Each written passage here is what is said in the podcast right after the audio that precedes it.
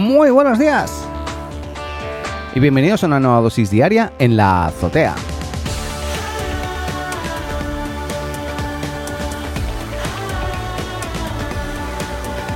partimos, partimos este viernes 13, viernes 13 del terror, ¿no? Viernes 13, una película, ¿no? ¿Era? No me acuerdo ya, sí, pero creo que recuerdo que era una película.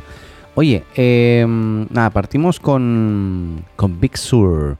Porque bueno, ya se lanzó. Yo pude actualizar mi, computador, mi ordenador, para los que están en España. Y, y nada, ya está disponible esta actualización, esta nueva versión, la 11, eh, para todos los usuarios con, con, con, con computadores Apple. Em, esta nueva versión del sistema operativo, eh, la verdad, viene con bastantes novedades, aunque si tú lo ves, a grosso modo, al final es parecido, ¿no? Es similar a lo que había, ¿no? Visualmente, no cambia radicalmente, pero sí trae eh, algunas mejoras, sobre todo un rediseño de la interfaz, em, también de las principales aplicaciones de Apple y de los iconos del sistema. A nivel de aplicaciones de Apple, la verdad, se, unifica bastante la navegabilidad entre, o la navegación, ¿no? Dentro de las aplicaciones. O sea, si tú abres Apple Music, Apple Podcast, Em, etcétera, pues vas viendo que son bastante similares, ¿no? Eh, hay transparencias, hay, bueno, em, la verdad es, bastante, a mí me gusta, muy agradable el diseño. Em, también eh, cambia el nuevo centro de control, que es, eh, fíjate, el, icono típico del, volumen que tú podías tener antes, ese desaparece de, de entrada y aparece el, el, icono que son como dos barritas donde tienes el control, el control del volumen, del brillo de la pantalla, del Wi-Fi, del Bluetooth, eh, para duplicar la pantalla, de, puedes agregar también, no sé, el de Apple Music para, reproducir la música o, detenerla, etc. Y desde ahí mismo tú puedes arrastrar esos iconos a la barra de superior derecha, donde te aparecen las aplicaciones eh, a nivel más de servicio que están iniciadas eh, donde también te aparece la hora, te aparece el indicador del Wi-Fi, del Bluetooth, de si tienes Dropbox, pues de Dropbox, ¿no? Todo eso además lo puedes mover eh, pulsando la tecla con, eh, Command y arrastrando, pues mover el orden de esos iconos para que, bueno, estén a tu gusto. Y también cambia mucho el centro de notificaciones. Ahora, el centro de notificaciones es un espacio que aparece cuando tú haces clic en la hora en la parte superior derecha. También hay una combinación de teclas con dos o tres dedos, pero que no, he logrado identificar muy bien cómo va. Pero a mí este centro de notificaciones, la verdad, desde que mm, en las últimas versiones eh, incorporaron algo muy similar, eh, aunque en esta, en esta ocasión pues están los widgets, que es la novedad principal, pero la verdad yo creo que nadie entra ahí. Corríjame, no sé si tú entras a esta opción de el que si usas Mac, en la parte superior derecha el, ver las notificaciones, ver, no sé, tu calendario si quieres o eh, los widgets que, están, que, puedes incluir hoy. La verdad, igualmente a nivel de usabilidad está súper bien, pero yo creo que está como un poquito escondido y difícilmente la gente entra ahí para ver eso. Eh, mi opinión. Máximo entras para ver una notificación que se te pasó, ¿no? Que pasó rápido y ay, ¿cuál era? Y vas a ver ahí entonces, ¿no? Pero eso de ir a entrar para ver, como que difícil. Yo creo que encontraría más lógico que los widgets eh, pues aparezcan en el escritorio, o sea, en el fondo. Tú puedas modificar eso como tú quieras, ¿no? Pero parece ser que eso es algo que Apple pues no, no quiere hacer. Otro cambio, y ahí sí radical, es Safari, que ahora permite personalizar la página de inicio, pues cambiar el fondo, eh, tiene una vista así como de iconos que puedes también mover, eh, de accesos directos a, a, las, a las webs que tú quieras acceder o los links que quieras acceder. Tiene una vista también instantánea. Cuando tienes pestañitas, tú te pones encima y ves una imagen de lo que hay al otro lado, eh, aunque no tengas activa esa ventana. Y tiene un nuevo informe de privacidad con funciones de antirrastreo, sobre todo, que te permiten identificar y bloquear eh, el rastreo para todo lo que es publicidad. Por eso ahí Google y otras empresas, Facebook incluidas, no están muy contentas con, con Apple en ese sentido, porque lógicamente no les permite rastrear eh, a nivel publicitario a los, a los eh, usuarios y por lo tanto puede ser un problema. Otra categoría eh, otra cosa interesante para Safari, para Safari perdón, son las extensiones, que son como aplicaciones, como las que teníamos o tenemos en Google Chrome. eso sí, lo que pasa es que está bien limitado. Yo hay una cosa que he hecho mucho de menos que es la, posibilidad en Safari de tener, como tiene Chrome, la posibilidad de tener perfiles. Entonces cada perfil tienes diferentes aplicaciones activas con eh, sus cookies y sus contraseñas ya preguardadas, etcétera. Eh, porque creo que es interesante. Por ejemplo, yo tengo en Chrome un, un perfil de usuario para la empresa, un perfil de usuario personal, eh, un perfil de usuario para algún proyecto que tenía por ahí antiguo. De manera que cuando entro, siempre si hago clic en Gmail, pues se abre el Gmail, pues o el mío personal, o el de la empresa, o el del proyecto, etcétera. Pero Safari eso no lo tiene.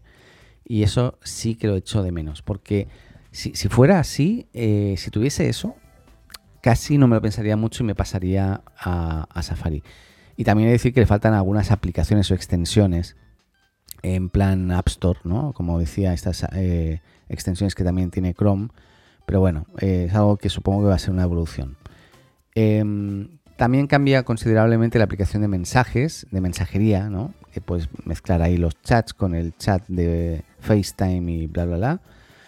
Eh, los memojis, que a mí eso no me, no me, dicen mucho, pero bueno, hay gente que los usa mucho. Los, los iconos que puedes usar para comunicarte o los, eh, los, emoticonos, ¿no? Eh, también mapas, la aplicación mapas ha cambiado bastante, un rediseño con, sí, tiene mejoras, bien, pero bueno, ahí hay un tema ya de, y es una aplicación, no es web, no es que entres a la web y, puedas entrar a, ver mapas, sino que es una aplicación para, mapas directamente, ¿no? Antes también había, ¿eh? pero ha, ha recibido ahora varias mejoras. También tiene un nuevo informe de privacidad, el Spotlight o el buscador es mucho más veloz y, permite generar atajos. Hay gente que lo usa para todo. Yo todavía no, me acostumbro demasiado. Y eh, la aplicación que me gusta más aquí es eh, Notas. O sea, eh, no, no es que me guste más, no es que es la que me guste más, ¿no? Pero la verdad, Notas ha tenido unas pequeñas mejoras que me hacen mucho más útil, sobre todo cuando trabajo al mismo tiempo en, el Mac como en el tablet, ¿no? En el, tablet, básicamente. Así que nada, en ese aspecto muy bien. Es, es, importante destacar que hay los dispositivos compatibles son MacBook lanzados del 2015. Bueno, no voy a entrar en detalle, pero no todos van a tener la posibilidad. Tengo un, un iMac por aquí antiguo del 2011 que no es compatible con esta versión, así que es una lástima, pero bueno. Oye, ya PayPal, cambiando totalmente de tema, ya dice que los usuarios en Estados Unidos ya pueden comprar, eh, bueno, y, vender y, cambiar, ¿no? Eh, monedas, criptomonedas. Así que vamos a estar muy pendientes, no, no hay una gran extensión de esta noticia, pero parece ser que ya se puede hacer y hay que ver. Lo importante aquí es que tú puedes, no sé, comprar con bitcoins cosas que, o productos que están en dólares en una tienda, por ejemplo, en PayPal. Entonces, claro, hay mucha gente que tiene un montón de, criptomonedas de, diferentes formatos ¿no? en sus eh, huchas o billeteras virtuales.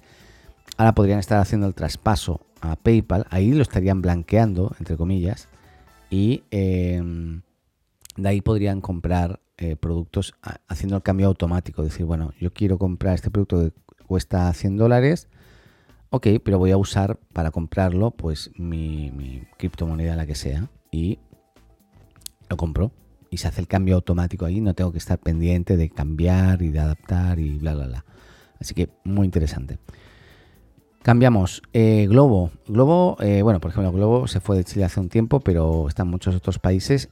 Y eh, la verdad es que hace mucho tiempo que fue o dejó de ser ya una, una compañía, una empresa de, de, repartidor básicamente o de compra de, de, productos básicamente de comida, que es lo que, es lo que era. Ahora es una compañía más de acuerdos eh, con el mundo de la hostelería o hotelería también, ¿no? Eh, que sirve como intermediaria con clientes y como plataforma de reparto. Finalmente, o sea, se ha convertido en ayudante que te permite decir, oye, un asistente, ¿no? Oye, necesito tal cosa y, el globo va y te lo va a buscar, te lo compra y te lo trae. Eh, parece ser que según recoge hipertextual, eh, Globo ha anunciado que de aquí al 2021 quiere hacer crecer su número de dark stores eh, de las 20 que tiene actualmente a 100. Esto supondría contar también con mucha capacidad de logística y permite entregar mucho más que comida o solamente de restaurantes, que es lo que principalmente hacía. ¿no? Luego ahora eh, entregará también artículos de todo tipo en menos de 35 minutos. ese va a ser como su, objetivo principal.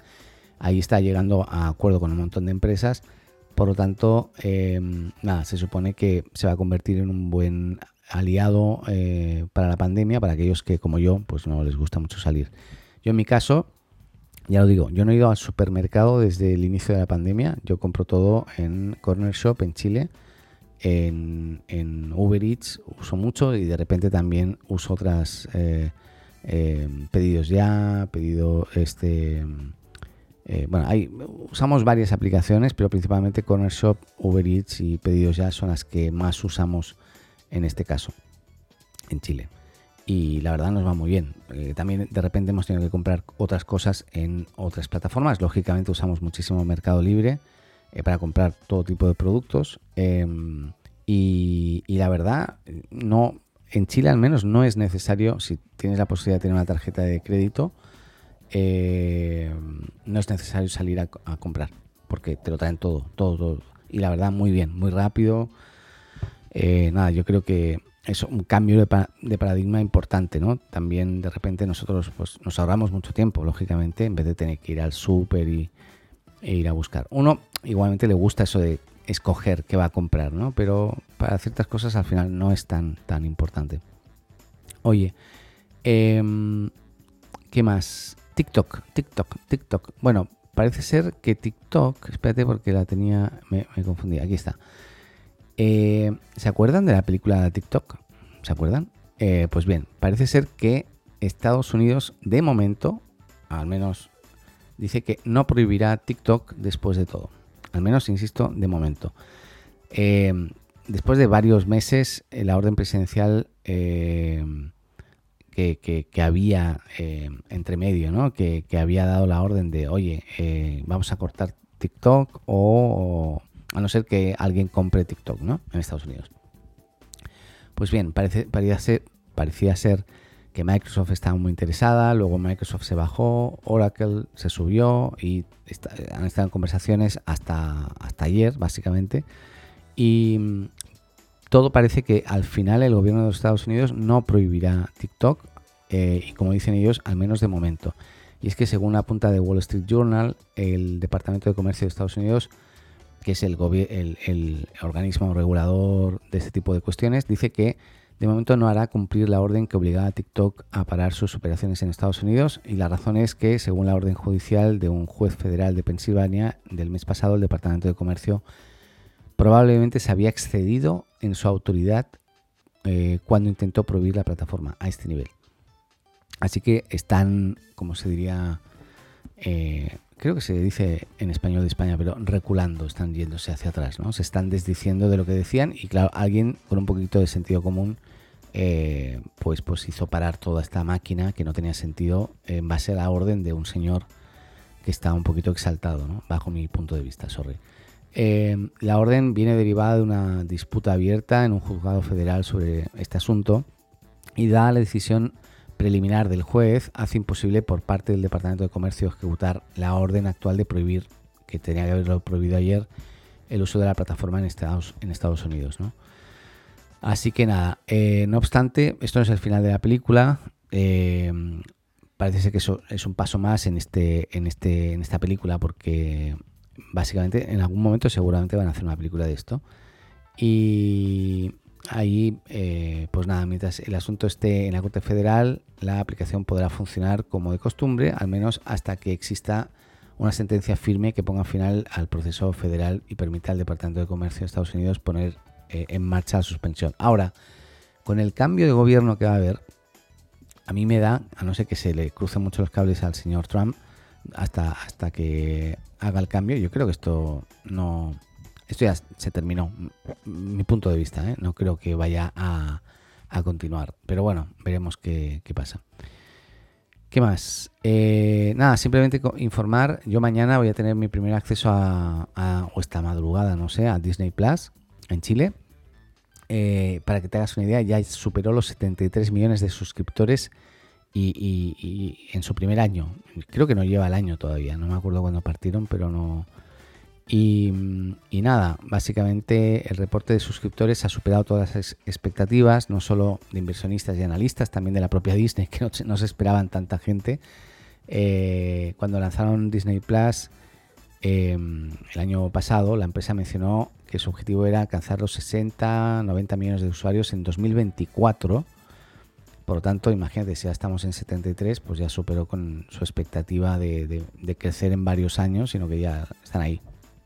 Eh, evidentemente, una parte del éxito de Disney Plus en, en, este 2020 se debe a la pandemia, situación también en la que se reflejó en servicios como Netflix o Amazon Prime, y también en que lo hicieron muy bien estos tipos, porque lo que hicieron es empezar a quitar toda su, toda su, filmografía de, Amazon, de Netflix, de estos, digo Amazon y Netflix principalmente, eh, lo que hicieron es antes de que se les terminase el tiempo y que les quitasen toda la filmografía, por ejemplo Star Wars, ¿no? Pues fue promocionarla mucho en sus, eh, en sus plataformas para que la gente viese esas películas y no tuviese la necesidad de volverlas a ver eh, eh, en un corto plazo de tiempo en Disney Plus, ¿no?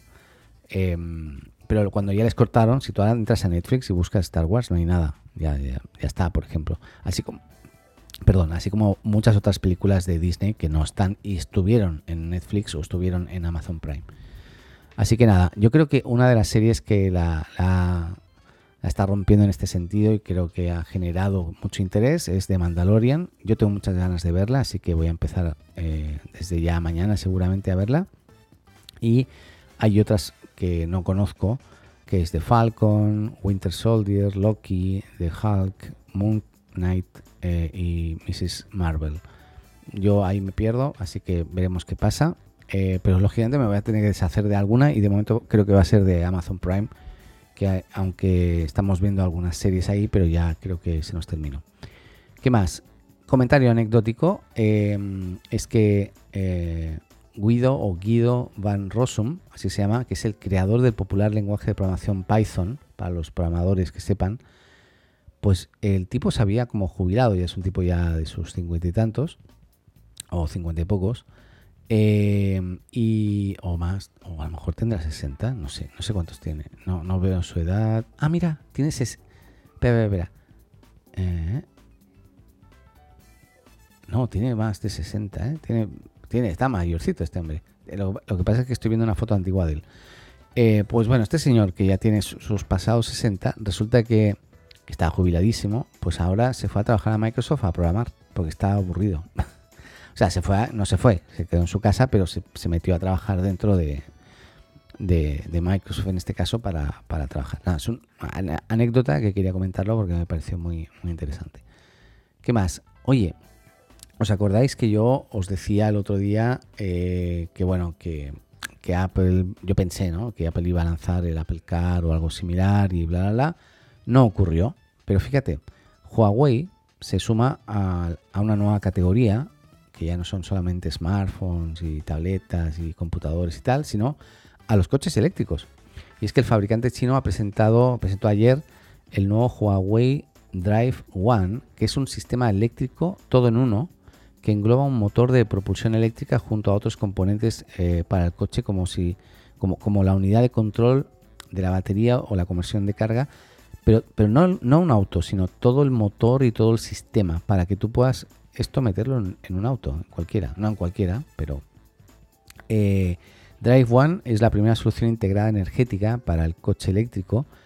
Se refieren a que no están solamente ante un motor eléctrico en sí, sino a un proyecto que integra siete partes mecánicas de componentes de energía. En concreto, este Drive One incorpora una unidad de microcontrol, el motor, el reductor, convertidor de energía, cargador, integrador, unidad de distribución y Huawei explica que Drive One también dispone de la inteligencia artificial para lograr la colaboración entre la nube y el control del, coche. Y según explica Zhao Touyang, eh, que es el presidente de la sección de energía de Huawei, en los campos de control de la transmisión y la seguridad de la batería y la predicción de problemas de vehículos eléctricos, crearemos soluciones innovadoras que integren inteligencia artificial en la nube para eh, ayudar a las compañías a construir buenos coches eléctricos.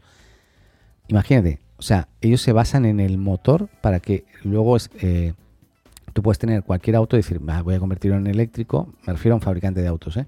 Y puedas usar la tecnología de Huawei para ya convertirlo en un auto eléctrico y no tener que invertir tú en eso. Muy, muy interesante esta jugada de Huawei y veremos qué, pasa. Em, a modo anecdótico, nuestro amigo Elon Musk eh, suma y sigue ahora porque pone en duda la veracidad de los test de coronavirus. Resulta que se ve que le hicieron dos tests, tests últimamente, uno le dio positivo, el otro negativo y el tipo ya no se cree nada, entonces lo hace público diciendo esto es bullshit. Nada, eh, lo dejo ahí porque este señor de repente tiene sus prontos. Quería comentarlo. Y eh, quería comentar también que Skype, ¿se acuerdan de Skype? Eh, pues bien, Skype ahora dice que permite o va a permitir mm, llamadas grupales de hasta 100 participantes, pero llamadas, voz, no videollamadas. Las videollamadas de momento siguen eh, con un máximo de 10 personas, 10 usuarios. Eh, y las llamadas grupales antes estaban en 50, ahora se amplían a 100.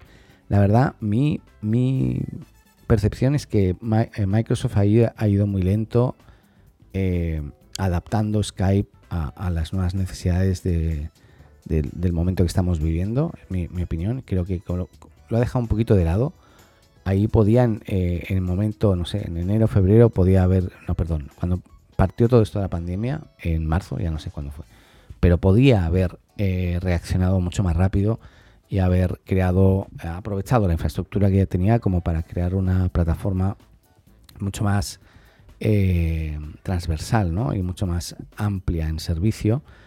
Una cosa que hicieron es dar la posibilidad de que ya no necesitases tener una cuenta de Skype para usar Skype o conectarte a una llamada de Skype, pero, pero igual, em, yo creo que le, faltó, le faltó foco, foco en esta solución.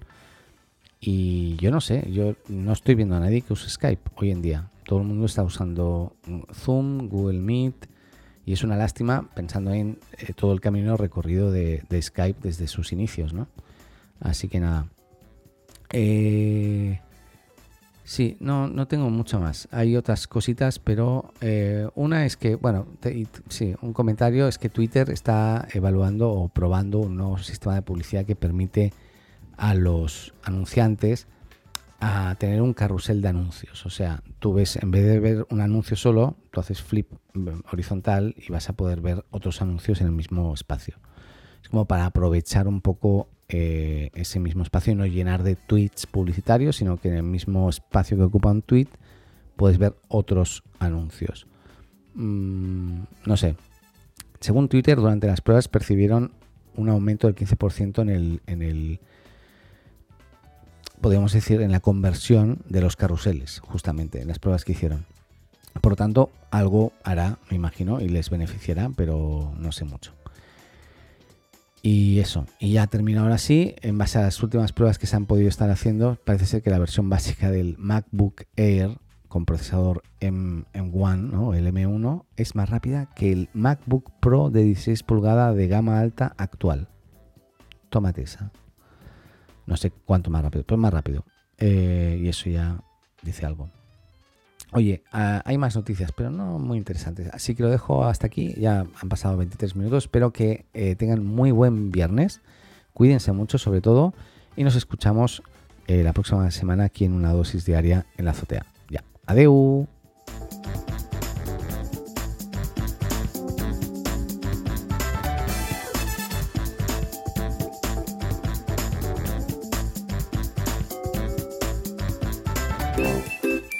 Hola, me llamo Paco.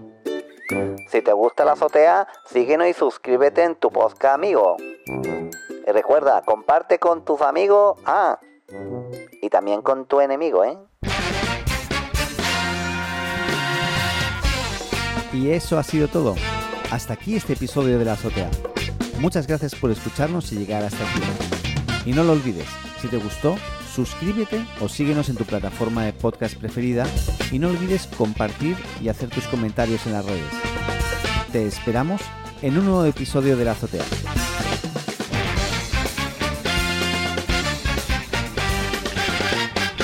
Adeu.